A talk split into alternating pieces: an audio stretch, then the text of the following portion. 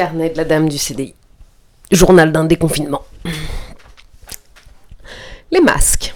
Bon, il est désormais clair que le monde de demain sera exactement le même que le monde d'hier.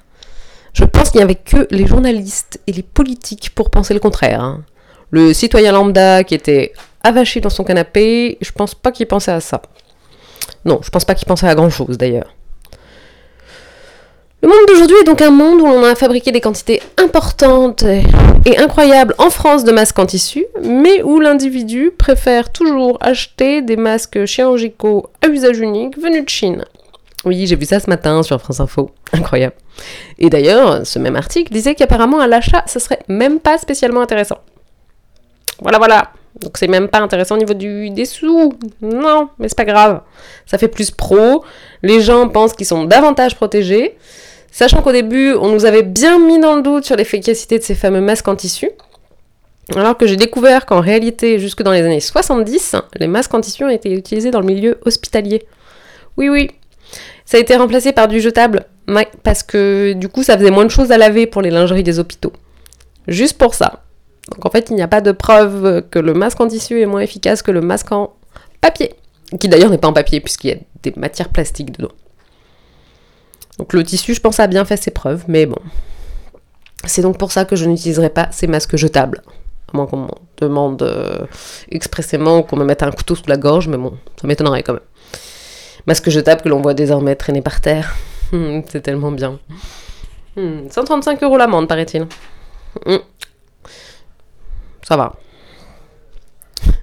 On en revient à la même somme que euh, l'amende de, non-respect du confinement. Donc, euh, on reste sur une somme logique.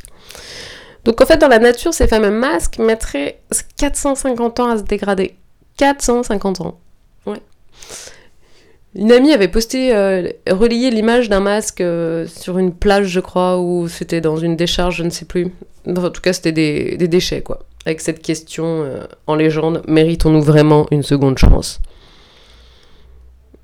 La réponse est sûrement pas très évidente. hein. Je ne suis pas sûre que l'être humain, qui va être bientôt responsable de la sixième extinction de masse, méritait vraiment, vraiment cette seconde chance.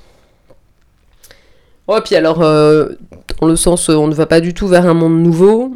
Maintenant qu'on nous a bassinés avec des appels aux dons, parce que c'était à nous de sauver l'hôpital public et apparemment pas au gouvernement, on nous abreuve de pubs sur le service public, de pubs auto pour relancer l'industrie.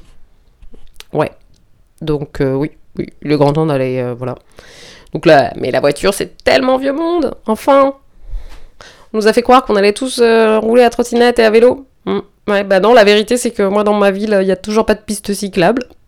Il y a des endroits, t'as juste peur pour ta vie encore, mais bon. Et donc la réalité, c'est juste que les gens vont vachement moins convoiturer, quoi. Les gens vont avoir peur, ne vont plus oser, vont porter un masque pendant les 4 heures, ne plus se parler.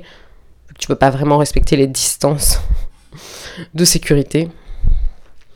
Donc finalement, le monde d'hier sera juste à l'image des années 80. Euh, Le monde d'hier, pardon, le monde de demain sera sûrement à l'image des années 80. Et il n'y a pas à dire, il sera sûrement pas écolo.